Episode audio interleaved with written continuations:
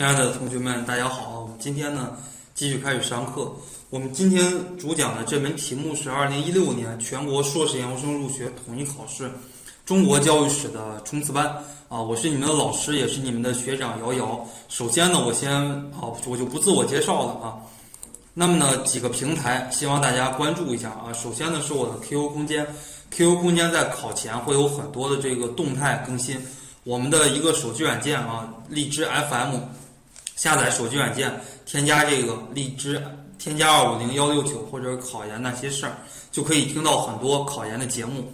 大部分同学都知道啊，这个一个软件有九十万人次的一个收听量啊，还是比较大的。大家在考前呢，可能心理问题比较，可以说比较突出，比较让大家着急。那么呢，这个软件里边很多节目可以给大家来舒缓啊这样的一些心理问题。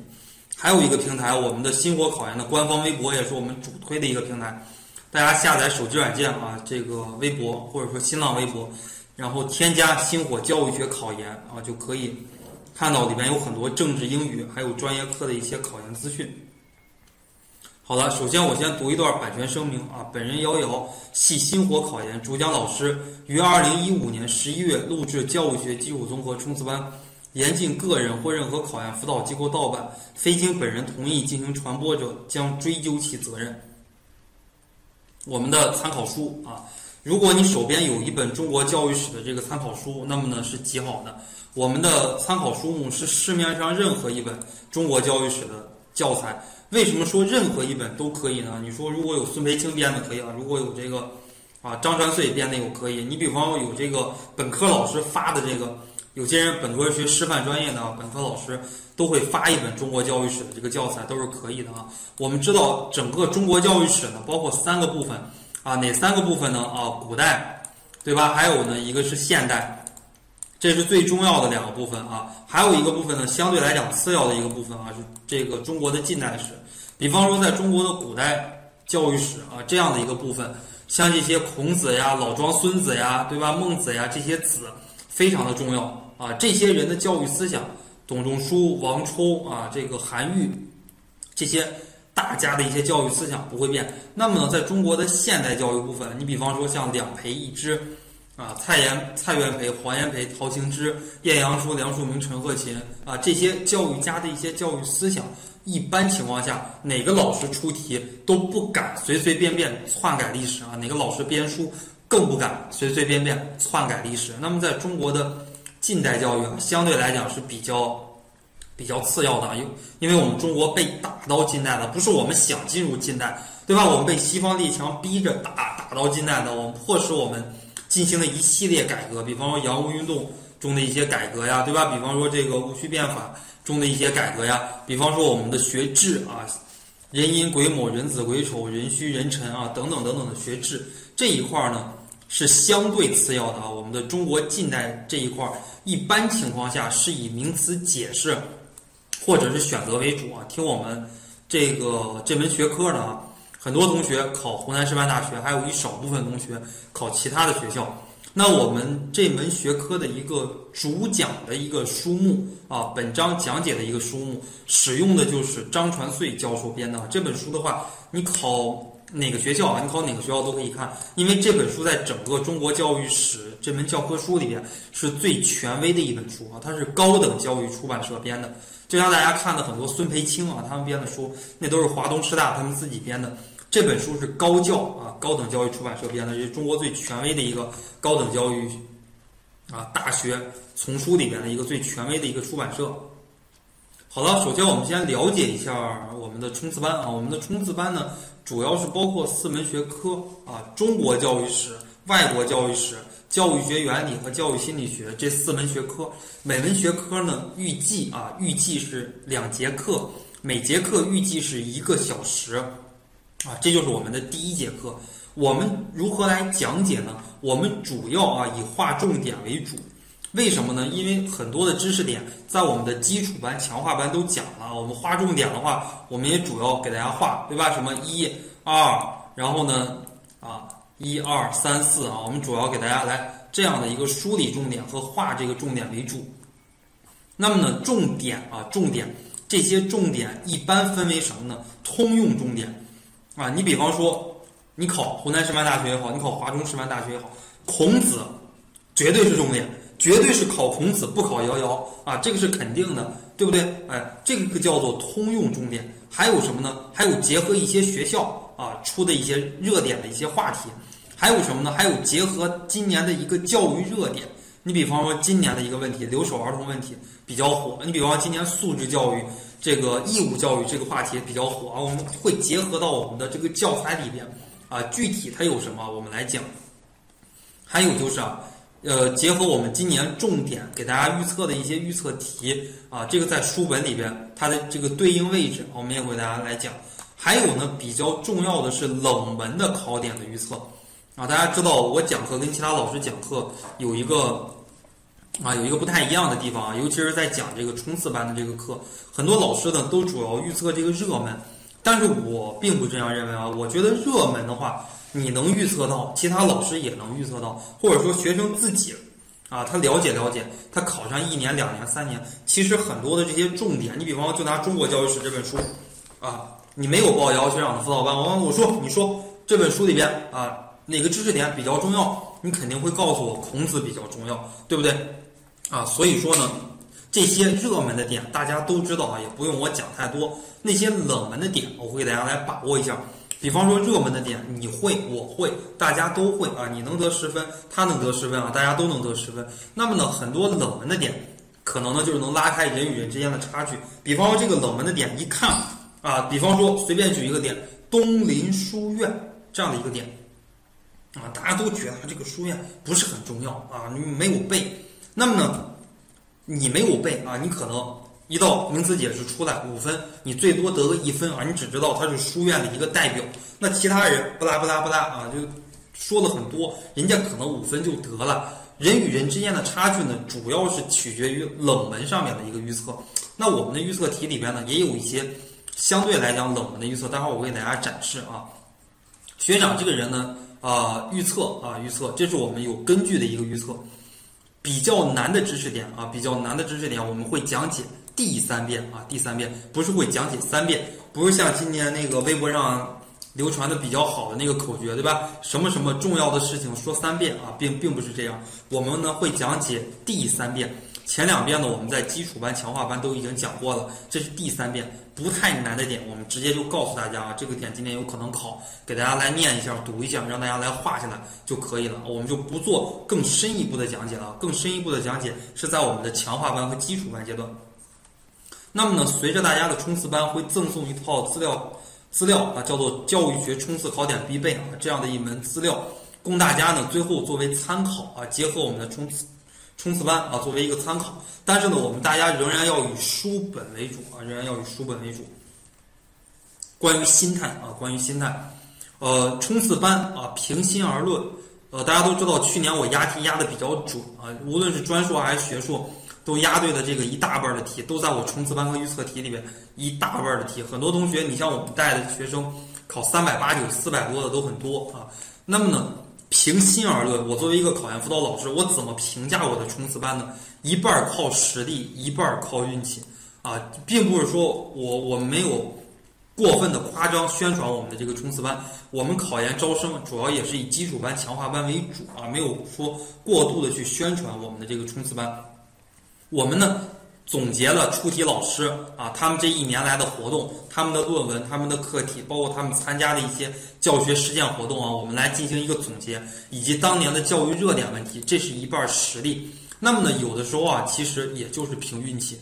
很多东西呢，啊，你看似他多少年都不会考，打死他也不会考。你比方说像康有为的教育思想，梁启超的教育思想，打死也不会考。但是呢，有一年就考了。比方说，在二零一三年跟我考研的一年啊，一个小妹子跟我一个自习室啊，关系比较好。她知道我教育学学的比较好，她就突然有一天过来问了，说问我一句话，她说啊，这个瑶瑶啊，你觉得这个康有为的这个教育思想，他会不会考呢？呃，我这个掐指一算啊，我说老夫给你点一点吧。我说康有为的教育思想呢，历史上从来都没有考过。他说，哎呀，那太好了，我就不看了。啊，但是历史上从来没有考过的，不见得以后不会考。我说呢，呃，这个全国统考呀，你像那些老庄孙子都考的不带考了，考烂了，考焦了啊，你我说你还是看一看康有为了。果然在二零一三年考了康有为的教育思想啊，所以说一半靠实力，一半靠运气。考完之后呢，考完第三门，考完之后就给我打电话，非要请我吃饭，啊，这个比方说啊，人的运气很重要。比方说一些外企参加应聘，他怎么样应聘中国的这些员工呢？一摞的简历啊，一百份简历，怎么样呢？先扔一半，先扔五十份啊！这这个中国的这个员工就非常的纳闷，你凭什么扔我简历啊？你也不知道我的实力好坏。这个老板就说了这样的一句话：在中国社会。这人挨人人挤人，不缺人才的这样的一个社会，你没有运气，你能做成什么事儿，对吧？如果你连百分之五十的运气都没有，他扔百分之五十留百分之五十，当然了，他扔的那百分之五十里边，有可能会有扎克伯格，有可能会有乔布斯，有可能会有习近平啊这样的天才，但是呢，你如果没有运气啊。真的就是一事无成啊！所以说呢，我们的冲刺班平心而论啊，也会有一些运气的成分。那么呢，大家要摆平心态。其实老师们的心态，无论是政治也好，英语也好，专业课也好，老师们的心态其实都很平稳。大家的心态呢，就往往觉得到了这个时候啊，我什么都不会啊，算了，我就报个冲刺班，什么押题班，什么点题班，什么跳楼班，怎么怎么样的一个班啊？说包过班啊，那几万块钱过不去，给你退，怎么怎么样的？大家的一个心态呢，首先就乱了啊，不能完全取决于押宝啊。我们的冲刺班出的也比较早，我们是十月七八号就开始录，十一十一月七八号开始录啊，十一月十一号的时候我们就开始更新第一节课了。但但是呢，大家的一个心态啊，也不能说未来的一个半月左右的时间只看这些冲刺班压的这些点，之前的一些基础，我们如果有实力或者说如果有精力的话，还是要看。那么呢，老师们的一个心态，并不指望通过冲刺班啊，至少是心火啊，缺两个字啊，心火老师。我们的一个心态啊，并不指望这个冲刺班来吹嘘自己的辅导班啊，不会跟你说啊，我们去年啊压中了百分之九十九的题，百分之九十八的题。大家都知道，很多英语、政治的这个考研辅导班喜欢吹嘘自己。当然了，你们到现在肯定也能一眼就识破了，你们当初。作为一个考研的小白啊，可能不能识破。就很多老师就说了啊，我们今天的这个去年的这个政治啊，压中了九十八分的原题。你现在大家都复习政治，都复习到尾声了，你想一想，政治可能不可能预测到百分之九十八的原题？啊，那还有很多老师在上冲刺班的时候，啊，我见过很多这个老师给大家上冲这个冲刺班，整整一本书《中国教育史》，告诉你啊，这个点五星级重点。啊，那个点四星级重点，那个点三星级重点，那个点二星级重点，那个点一星级重点，把整本书都给你画了。啊，这个学生问的啊，老师是不是只背五星级的重点就行？那个老师说的啊，那不行，得都背一背。结果考出试里边，他成功的避开了所有的考点。五星级重点全部都避开了，考的都那是那些一星、二星、三星的。然后呢，这个老师在那儿吹嘘，哈，你看看我啊，去年我命中了百分之九十八的这个题。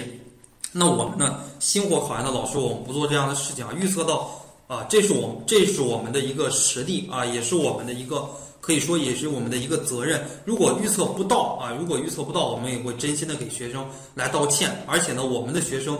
啊，主要呢也是通过基础班、强化班，不断的来跟我学习中来提高自己。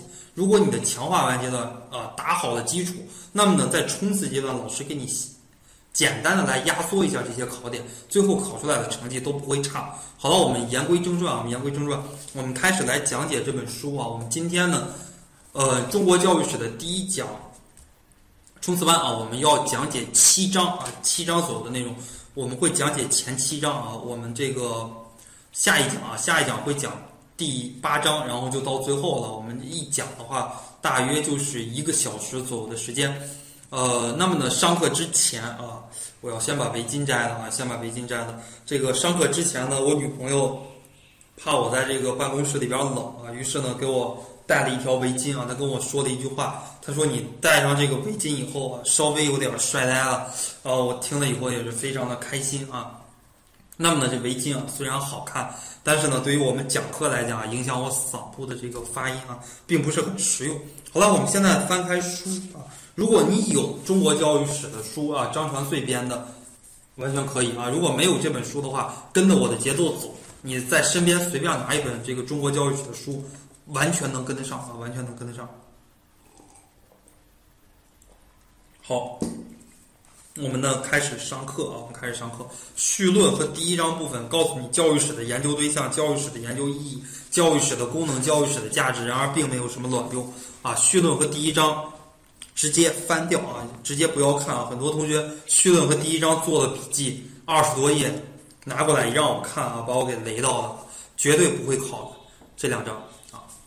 我们呢看这个第二章啊，大家把书翻到第二章，第二章啊，第二章的内容，什么是六艺啊？这这是非常重要的一个点，考出来的话，其实老师是白给你分的啊，礼乐射御书数啊，六艺。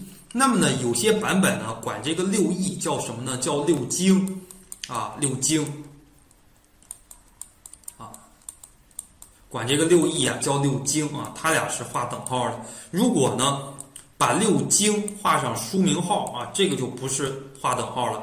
六经如果加上书名号就不等于六艺，六经如果不加书名号就等于六艺。如果出了这个六经的话，一定要知道诗书礼仪乐春秋啊这六经。如果呢出了六艺，就是礼乐射御书数，他们的顺序不可以改变啊，顺序不可以改变，这是第一个必备考点。了解各个流派的代表人物啊，主要是儒、墨、道、法这四家，儒家。啊，记住这个孔子和孟子和荀子就行了，对吧？墨家就是墨子，啊，道家呢就是老子，还有这个庄子啊，法家呢就是韩非子啊，记住这几个人就可以了，就可以应对我们的这个考试了。那么呢，我们后边啊，后边来看这个稷下学宫啊，稷下学宫，呃，请大家把书翻到这个稷下学宫这一块儿啊，出现了这种。官方主办啊，私家主持性质的这个稷下学宫，稷下学宫首先它的性质啊叫做官方主办、私家主持，一定要记住画下来。稷下学宫的功能啊，我们冲刺班啊，冲刺班建议大家用一支跟你基础班、强化班不同颜色的笔啊，比方用一支绿的呀、蓝的呀、粉的呀，画下来我冲刺班的这些考点，因为比较重要啊。稷下学宫的功能。三十五页这一块儿啊，经常出这个简答题。稷下学宫的功能以及特点是哪几个功能呢？政治功能啊，主要是政策咨询方面。然后呢，学术功能体现在两个方面，一个是思想交锋啊，人与人之间思想交锋；还有一个呢，著书立说啊，就是编书；还有一个呢，就是教育功能啊，教育功能就是培养人才。这三个功能：学术功能、政治功能。还有教育功能啊，这三个功能。那么呢，其中的一个冷门预测在三十七页啊，弟子职啊，弟子职。这中国历史上第一本比较完备的学生守则啊，弟子职。现在呢，也有很多这个幼儿园里边啊，在学这个弟子职啊，这是一个冷门的预测啊，你知道。弟子职啊，它是起源于这个战国时期的稷下学宫，是中国历史上第一本比较完备的学生守则。里边呢规定了很多稷下学宫啊，它的这个教育管理制度你能达到这一点啊，我如果是月亮老师的话，绝对是给你满分的，绝对是给你满分的啊。然后我们看看稷下学宫的办学特点啊，这也是一道简答题，经常容易考的一道简答题，主要体现在这几个方面啊。第一呢，不治而议论啊。就这些稷下先生怎么样的治不治不治啊？没有治理的权利，而只有什么的权利呢？议论的权利。你只能天天在这个君王面前，这个哔哔哔哔哔啊！但但是呢，你没有这种决策权。就像我们今天的政协似的，我们今天的这些民主党派政协啊，就一一听起来啊，这个民主党派啊，民盟民建什么九三学社，听起来很厉害，但是呢，没有治理权啊，你只有议论权。这个开政协会的时候，你可以随便的提意见，随便的批评，但是有没有人理你呢？不好说啊，不好说。但当然了，我不能说完全没有人理啊，至少呢，在我们今天做的不够好啊，这是就不治而议论。这是稷下学宫或者说稷下先生他最大的一个特点啊，他议论啊，只能议论提这些建议。第二呢，教学组织形式多样化，对吧？什么游学呀、期会呀。等等，教学组织形式多样化啊，在这里边呢提到了这个荀子啊，提到了荀子三为祭酒，我们后面会讲这个祭酒，也有可能出这个名词解释。然后第三点啊，第三点，教师的地位非常的尊崇啊，地位尊崇的教师政策，给这个教师无论是从官职上还是从待遇上都非常的啊，都非常的高。第四点啊，平等开放的学术氛围啊，想说什么就说什么。我们给大家补充的一道点，在强化班阶段补充一道点啊，稷下学宫的这种教学组织形式对今天高等教育的一个启示。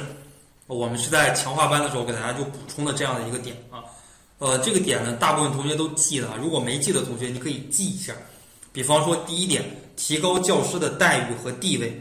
我说的快一点，因为很多同学都记了啊，就给专门一些只听学长冲刺班的、没有听过强化班的人，我再念一遍。如果你觉得快的话，你可以暂停啊，你可以回去再听。第一点，提高教师的待遇和地位；第二点，大学的功能多样化。啊，正是基于稷下学宫的这样的一个功能，什么学术呀、政治呀、乱七八糟啊，这功能很多。我们今天也是啊，今天不是说了吗？我们今天的大学具有什么呢？啊，具有教学功能，具有科研功能，具有这个服务社会的功能，具有文化传承的功能，功能很多，不够啊，再多一点啊，再让它多一点。第三，啊。形成一个平等开放的学术氛围啊，或者说思想自由兼容并包。第四，教学的组织形式多样化，不要只有这种集中授课啊。这个给我的印象很深，包括我女朋友啊，女朋友今年研一，她上的课都很多啊。我一看她的课表，星期一到星期五只有星期五下午没有课，其他课排的满满的，跟高中一样。我一看啊，没有用，都是这种集中的这种大课，起不到什么特点啊。你要自学。对吧？你要讨论，你思想上要争锋，这个叫做研究生生活。你得进行一些研究啊！你光天天看书上课没有用。所以说，教学组织形式要多样化啊。第五点啊，大学的课程设置和办学方针、培养目标都要面向国家和社会啊。这是几点对于我们今天高等教育的启示。呃，经常有可能出这样的考题啊，尤其是湖南师范大学为主的一些院校出题出的比较开放